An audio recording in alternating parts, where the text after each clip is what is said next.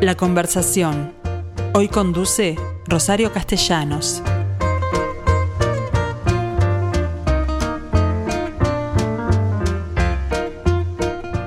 Hola amigos, ¿cómo están? un martes más.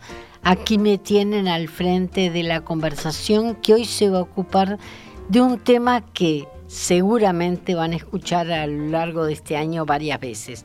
Se trata de un centenario, un centenario que habría cumplido la gran actriz uruguaya China Zorrilla de haber vivido, lo habría cumplido este año. Bueno, mis entrevistadas hoy, como se podrán imaginar, se refieren a China y son nada menos que dos de sus muchos sobrinos, porque recordemos, China no tuvo hijos, nunca se casó, de manera que son los sobrinos los que hoy pueden dar cuenta o testimonio de lo que fue su vida en familia. Por un lado está Moquet, alias Ana Rosa, y por otro Lalia, que es María Eulalia, una de las mujeres más lindas que tuvo Montevideo, sin lugar a dudas. María Eulalia sigue siendo espléndida. Bueno, hija de Inés Zorrilla, hija a su vez de José Luis Zorrilla, el escultor, que a su vez ella fue escultora. De manera que yo conocí a Inés cuando mostraba el, taller de su padre. Y bueno, eh, tuvo cinco hijas mujeres, de, manera que el, apellido Zorrilla de San Martín se va a perder. Se va a perder a menos que ellas lo conserven como segundo apellido. Por supuesto. Lalia y siempre nos pedía la Bimba, ¿no? Que lo, que, lo conserváramos. Y José Luis nos pedía que por favor usáramos el segundo apellido porque si no se iba a perder. Claro, eran cinco hijas mujeres las que tuvo José Luis, Guma, China, Inés, Teresa y María Elvira, que es la única que vive, de acuerdo a lo que Marita, de acuerdo a lo que ustedes me cuentan. Mm. Bueno, en realidad yo las invité para que me contaran algo de China en la vida familiar, porque ustedes la conocieron abajo del escenario, no, no en mi caso, que la conocí en innumerables presentaciones. Creo que la primera vez que fui al teatro fue una obra que ella presentaba. De manera entonces que me gustaría saber cómo era en, entre casa. ¿Quién empieza, Moqueto? Bueno, mira, como decimos siempre, para eh, haber tenido a China de, tía, mm. fue verdaderamente una fiesta, una fiesta permanente, porque a nivel familiar era tan divertida, era igual que arriba del escenario, era abajo, era divertida, era canchera, era moderna, era. Eso te iba a decir, porque son dos generaciones bien diferentes y nunca se asustó con ustedes. No, no, al revés, al revés. Se divertía con las cosas que sucedían a nivel de la generación siguiente este, y se adaptaba muy bien a las cosas. O sea, se tuvo que adaptar muy bien y lo disfrutaba y disfrutaba de sus sobrinos. Realmente era muy entretenido tener a, China de tía. No sabés lo que era, cuando se juntaban en 21 a tocar el piano y a cantar con las hermanas lo que se divertían ellas entre las hermanas y lo que nos divertíamos todos nosotros que presenciábamos y jugábamos y nos divertíamos y cantábamos con ellas. Era una fiesta permanente tener a China. Oírlas cantar en coro, ah, en distintos tonos. Cantaban a cinco voces. Las cinco en, hermanas. En francés, en inglés, en esperanto. En latín. En latín. Lalia, eh, me gustaría que tú contaras alguna anécdota que recuerdes, además de estas sesiones de canto en particular. Bueno, eh, por ejemplo, el recuerdo de ir a Buenos Aires y, lo más divertido que, que se podía hacer era estar con China, porque no era salir a pasear, por supuesto que lo hacíamos también, pero llegar a la tarde, estar con China y programar la noche, ¿no? ¿Qué hacemos hoy? A ver, vamos a ver qué hay de divertido, qué hay en el teatro. Y, nos íbamos al teatro y después salíamos a comer, generalmente a Edelweiss, que es donde van siempre los actores después del teatro, Y entraba China y era una fiesta, se levantaban todos, China, China, y era, era tan divertido, tan divertido. Siempre era divertido estar con China. Caminar por la calle con China era divertido. la paraba la gente. Una vez me acuerdo una chica que creo que además era extranjera, que le, le hacía reverencias y reverencias y reverencias. No podíamos creer. La adora la gente. sí, la adora. Pero ustedes destacaron que además era una mujer particularmente generosa. A mí me extrañó, por ejemplo, cuando fui al remate en Zorrilla, que apenas había un collar de perlas. Y digo, pero China debe haber tenido algún alguna que otra laja. Mira, si tuvo, la regaló. La regaló, porque no, no tenía, te juro que no tenía. No tenía en serio. Nunca tuvo nada tremendamente, eh, tenía una vida tremendamente austera. Ella vivía eh, con lo que tenía, no necesitaba más de lo que tenía. Incluso su ropa, ella decía que no se vestía, que se tiraba trapos encima. se hacía ella sus, sus conjuntos, sus equipetes, este, se los cosía, era una genialidad. Tres piezas. O sea, pollera, tu, pollera tubo, que era un tubo con un elástico. El, el topsito, el saco arriba igual a la pollera y por supuesto el fular el fular infaltable. El fular había varios. El fular infaltable. Mm. Pero no, era muy austera, sí, de verdad. Y entonces esta, otra cosa graciosa era llegar y decir, vení, acompáñame al cuarto. Y abría el ropero y decía, mira la cantidad de ropa que tenía que tengo y no tenía nada, tenía muy poquísimo. Y además Pero, eh, eh, le regalaban cosas, a China le regalaban muchas cosas, cosas buenas, carteras o tapados o cosas. A los dos minutos ya no estaban, se lo regalaba alguna sobrina, alguien que entraba, el primero que pasaba, se lo regalaba. Y para China eso era un verdadero placer, lo hacía con placer. Viste, si te lo regalo, te decía. Vos tenías que insistir para que no, pero te lo tanto llegaba a Montevideo y decía, miren lo que traje. Y abría una valija y, sacaba cantidad de bufandas o fulars que, le habían regalado y no los usaba. Entonces, a ver, ¿quién quiere? Entonces, todos elegíamos. Era regalera. Pero tú, Lalia, me contabas que había un color que ella prefería. Sí, totalmente. Ella amaba, no para vestirse, sino para para su casa, que eran esos colorados, que son los que vas a ver en el rincón de China, las sillas de ese color, que es una especie de rosa viejo coloradote, medio bordón, medio como tirando a bordón. Era el color que le encantaba. Sus sillones estaban tapizados así, las cortinas, su cuarto, la pared de su cuarto me traje también eso, todos los forros de los sillones, todo está, está todo acá en el rincón, en el Museo Zorrilla. Bien, rincón que armaste tú en el Museo Zorrilla. Bueno, rincón que se armó con ayuda de varios y, y, sí, sí, sí, fue una, fue una idea mía. Este, cuando pensé, cuando fuimos trayendo las cosas y pensando, ¿qué vamos a hacer? Dividirnos todo esto, pero qué, qué, Qué lindo que sería que China tuviera un rincón, ya que tiene un museo del abuelo, ¿no? Ya que está armado, ¿no? No digo que China tuviera un museo propio, pero sí un rinconcito en algún lugar. De su padre y su abuelo. De su padre, un futuro, un futuro museo que también sería ideal que estuviera de repente en ese, en el del padre.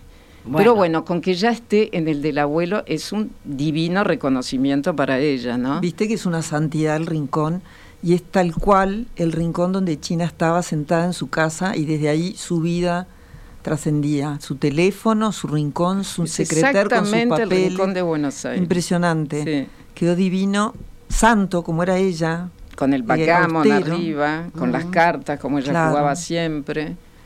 Bien, este, todo eso me parece interesantísimo, pero les confieso que cuando fui al remate encontré que salvo los bocetos de su padre, era pobre. Entonces, bueno, lo que era China. lo mejor que tenía está ahí, para que veas qué austera que era en su vida. Lo mejor que tenía eran esos bocetos del padre de José Luis y después algunos bronces, la manito del padre. Lo que hay ahí tiene valor nada más que por haber sido de China. Mm y así se va a rematar también. Y no, no hay muchas cosas, ¿viste? Pero no, de verdad que no, no hay, no hay muchas cosas. Es, es una cosa que la representa y que no, no sabemos si tiene valor o no, porque el valor se lo va a dar cada uno, ¿no? El que le interese. Bueno, este, creo que el hecho de haber pertenecido a China es lo que le va a dar valor aquí o argentinos. Exacto, sí. Pero vos sabés que hay algunas cosas buenas. ¿eh? Por ejemplo, hay dos cuadros que China tenía en el living de su casa, arriba del sillón, que son Calíope y Polimnia, dos mm. óleos. Mm. Y el marco también hecho por, el, por José Luis, tallado a mano por él. O sea, son dos cuadros muy lindos, muy importantes Espero que los compre el Estado para que vayan al rincón de China. Y hablando de... Acá va una visita. hablando del Estado y de cosas que pertenecieron a su padre. Por lo tanto, China debía atesorar. Me, refiero al taller que está pegado al museo, a la que fue la casa de José Luis y de Juan, pero que no está abierto al público. No, esperemos que pronto lo esté. Ojalá que sí, porque ese taller no tiene otro fin que estar abierto al público. Donde están una cantidad de yesos de, obra que se hizo. De casi toda su obra. Y obra que no se hizo. Y obra que no se hizo. No, proyectos. No, los que hizo en París. ¿Te acordás que él se fue a París mm, a hacer el monumento al gaucho, el que mm. está acá en 18 de julio? Este, porque era más barato hacerlo en París que en Montevideo. La moneda uruguaya era tan fuerte que era más barato hacerlo allá. Creo que sigue Y allá hizo la Fuente de los Atletas también, que es la que está en el Parque Rodó, que es mm. divina. Y bueno, esas cosas quedaron allá. Y allá nació mamá. Esos quedaron allá. Y mamá nació en París. Nuestra gloriosa madre nació, en París. allá. Inés. Que tiene la edad del gaucho. sí. Mamá tendría hoy 97, ¿no? Sí, China 100, mamá 98, 98. 98 cumpliría ahora. Sí. Este, Porque eran todas muy seguidas. Y bueno, se llevan la tercera. Gumita era del 20. 20, 22 y 24. 22 China, 24 mamá. Dos años de diferencia cada una, sí. Y Teresa no me acuerdo. Tú sabes una cosa que China siempre contaba que entre Gumita, China y mamá, yo no sé exacto, pero eh, era, dos eh, años, dos, años, dos meses y, X días, exacto. Sí, una cosa... Era China sabía, yo me acuerdo ahora tendría que hacer el cálculo, pero China siempre lo comentaba eso. Tú hiciste una historia fuera de micrófonos que me pareció fenomenal. Un día que recibió 20 mil dólares y que al rato estaba pidiendo para comprar... Unas pizzas. sí, es tal cual, eh, Rosario. Vos sabés que una mañana China fue a cobrar, no me acuerdo qué, esa es la realidad, pero volvió con 20 mil dólares que los tenía ahí en la cartera a la vista, era una cosa brutal. Y, este, y yo volví de trabajar a las 7 de la tarde y, China me dice, che, Mo, que no me das unos pesos, vamos a pedir unas pizzas, no sé qué. Yo dije, sí, por supuesto, China, cuando venga pagamos, no hay problema. Pero vos cobraste hoy 20 mil dólares y me dijo, ah, sí, pero ya llegaron a sus destinatarios. Es, brutal. Es, increíble, pero... Le daba cero valor. Era como un vértigo la plata, de, no podía como tenerla. ella decía que, ella decía que le quemaban las manos la plata, entonces ella tenía que darlo. Y la daba. ¿Ustedes conocieron alguna de sus amistades directas? Sí, sí, claro. Por supuesto. ¿Quiénes fueron? Muchos. Su íntima amiga de toda la vida, Tita Tamames. Tita Tamames la duquesa de Tamames, que era un personaje, mm, directora del Teatro San Martín y, un, personaje increíble, increíble. Se adoraban, se llevaban bárbaros, salían juntas, era, era todo un personaje, Tita. Este, murió hace unos años, una tristeza para China. Y después tenía muchos amigos, China, muchos amigos. Bueno, Carlitos siempre fue un amigo muy cercano. Carlitos parecía vale. Sí, siempre. ¿Y Susana Jiménez? Susana fue muy amiga en una época, jugaban a las cartas juntas. Mm. Y bueno, un grupo, eran, eran varios que jugaban. Con Pacho Martínez Mieres, con Taco Larreta, con... Esto es en Montevideo. Eso en Montevideo. No sabes lo que eran esos juegos de, canasta, vos entrabas a 21, estaban jugando y no podías ni decir hola, porque si interrumpías aquello era, una, era un horror. Este, jugaban a las cartas. China a veces venía de Buenos Aires por el día a pasar unas horas solo a jugar a la canasta. Con Juan Luis, eh, Cecilia a veces, una prima nuestra, este, Pacho y Taco, ¿no? Pacho, Taco, mamá, sí. Mamá, sí. no sabes lo que se divertían. Canasteros, pero pero mudos, no se podía, no, podía una mosca cuando jugaba. Era una genialidad. Pero sí les encantaba. Bien. Y China en una época venía los fines de semana, ¿te acordás? Se pasaba el, el, Sí. O no, o venía, ¿cómo era? Lunes y martes. Dos días por semana venía a Montevideo. Sí. Es verdad. Claro, pero ya después empezó a venir menos. Guma, madre, seguramente. claro, claro. No, no, pero venía después que murió nuestra abuela Guma. Mm. Venía, sí, venía. Ella adoraba venir a ver a sus hermanas, a sus sobrinos. Le encantaba venir. Disfrutaba como loca. Después, este, más, más al final, cuando ya estaba más veterana, este, la íbamos a buscar. Sí. ¿Te acordás que cruzaba, nos íbamos en auto con Álvaro hasta, hasta Colonia? Sí. Y ahí cruzaba en el barco, China estaba en el puerto, venía con nosotros, veníamos a Montevideo en auto todo un programa divino para pasar unos días acá y después hacíamos exactamente lo mismo. Colonia en auto, cruzábamos en el barco, se quedaba China. Qué divertido. Tú contabas que China, eh, parte de la familia pensaba que debía morir en el escenario y la obligaban prácticamente a ello. No, bueno, lo que pasa es que claro, uno siempre piensa que una actriz como China sí va a morir en, en las tablas pero bueno, viste que después van pasando los años, se fue poniendo más veterana y ya estaba muy cansada, muy cansada. Al final ya no, no, no, no, no, no, no le estaba haciendo muy bien. A pesar de que la veías y no podías creer lo bien que lo hacía, pero después cuando salía estaba muy cansada y ya era, ya era hora de que China viniera a Montevideo y por suerte en un momento estuvieron todos de acuerdo y se vino.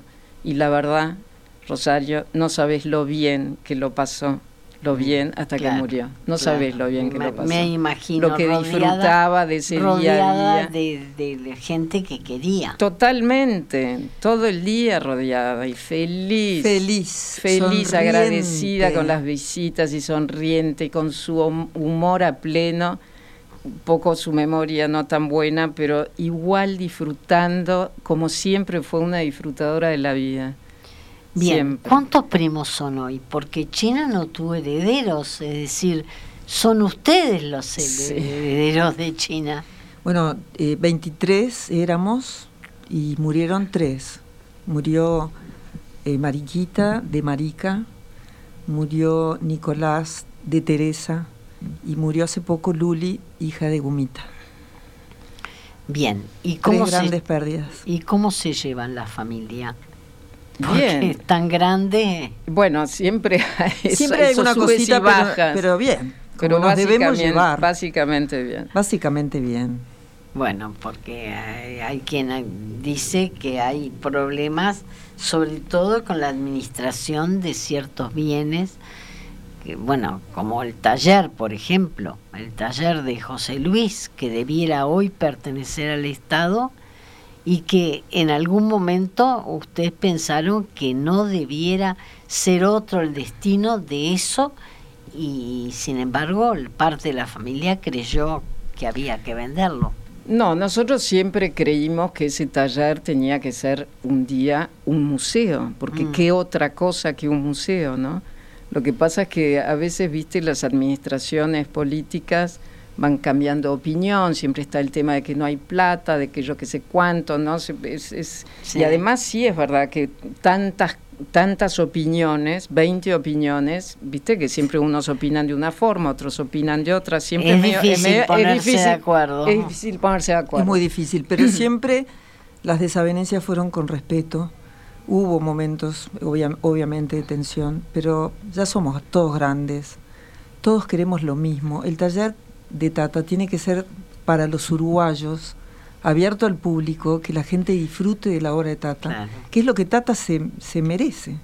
No, en ¿Eh? eso nadie. En eso nadie está en desacuerdo. nadie está en desacuerdo. Sin embargo, en algún momento se bueno, pensó que, en algún momento se podía vender. Eh, bueno, un día pero qué pasó.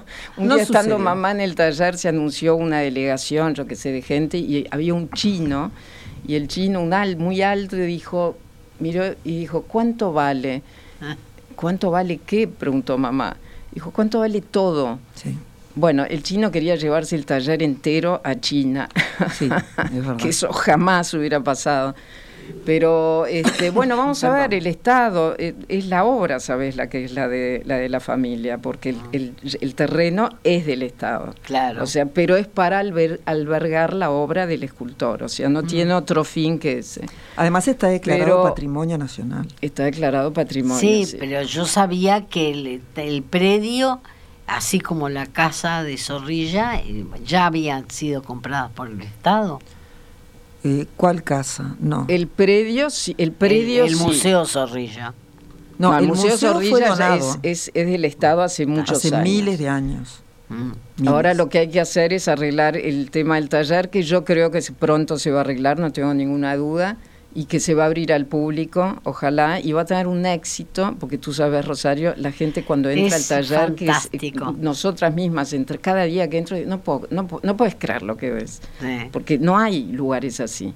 No, hay, no, hay, no hay lugares así. No hay estantes, estantes con yesos y y esos, esas cosas hasta enormes, el polvo, hasta el hasta polvo. el polvo centenario. Bueno, tú sabes que vino hace muchos años cuando Juan Luis estaba en el taller, Juan Luis nuestro hermano, que lo cuidó 30 este, años, que, gracias casi a 30 años, está como está. Él decía que mantenía un enfermo de CTI, ¿te das cuenta? este, el, eh, vino una vez el curador del Louvre. Mm. Y tú sabes que el curador entró y entró en un estado de emoción brutal, iba caminando por el taller con, los, con las manos atadas en la espalda y miraba todo y, le dijo a Juan Luis esta frase, que fue ni siquiera un plumero. Yo creo lo mismo. Ah, yo lo, conocí, lo conocí con polvo y me, emocionó pensar, pensar que el tiempo se sentía allá adentro. Sí, sí, ah, mm. Se siente. Y es muy emocionante esa que tiene todo divina del tiempo, ¿no? Mm. Que solo el tiempo la da. Bueno, me alegro que dos de las zorrillas al menos estén de acuerdo con que el Estado debiera comprar y poner una persona que se encargue, porque yo recuerdo que fue tu madre la que me mostró. Bueno, mamá, sí, mamá. Hoy este está Hugo, pero en realidad estamos todos. Lo que pasa es que Hugo es un poco el que no se da la cara, yo qué sé, pero todos. Pero hay que combinar con él, si No, no es solamente con él. Puedes combinar con cualquiera de nosotras, por ejemplo, o, de cualquier familia. Este, todos tenemos nuestra llave y vamos al taller cuando querramos. Te iba a preguntar, ¿pueden abrirlo? Por supuesto, por supuesto que sí. Bueno. Cuando quieras, Rosario, solo un llamadito y ya estamos. No tengas ninguna duda que lo voy a hacer porque es una visita que me gustaría repetir porque la, la hice hace muchos, demasiados años y me gustaría volver a ella. Moquetti Lalia, muchísimas gracias por haber estado con este recuerdo familiar de China, que para ustedes es una tía, para mí una enorme actriz que recuerdo con mucho cariño, pero de la que me faltaban algunos datos, eh, digamos, de entre casa. Divino, un placer, un placer estar acá y contar todo esto y que, y que la gente vaya a ver el rinconcito de China el Museo Zorrilla. Y la exposición que está. Y, la van a ver ahí a China. Sí. No, nosotros gracias a vos, qué amorosa por habernos llamado. La, el museo está fantástico. El museo está fantástico, sí. Eh, realmente creo que vale la pena el museo y la exposición. Sí, claro. Este, por, supuesto. que además eh, se, se, sigue la carrera de China eh, en las paredes con una letra blanco sobre negro y a ello acompañan muchas fotografías Sí, sí, la exposición muy linda. Sí, sí, sí, vale la pena visitarla. La verdad que divino. Y déjame decirte qué placer este lugar. Ustedes no lo ven, los que están oyendo, pero no saben lo que es estar acá con esta vista de la Plaza Independencia. A la altura del caballo de Artigas. A la altura del caballo de Artigas. Además, pero una qué galería maravilla. de arte acá adentro. Una galería de arte acá adentro espectacular. Qué lugar divino. Sí creo que es un gran estudio.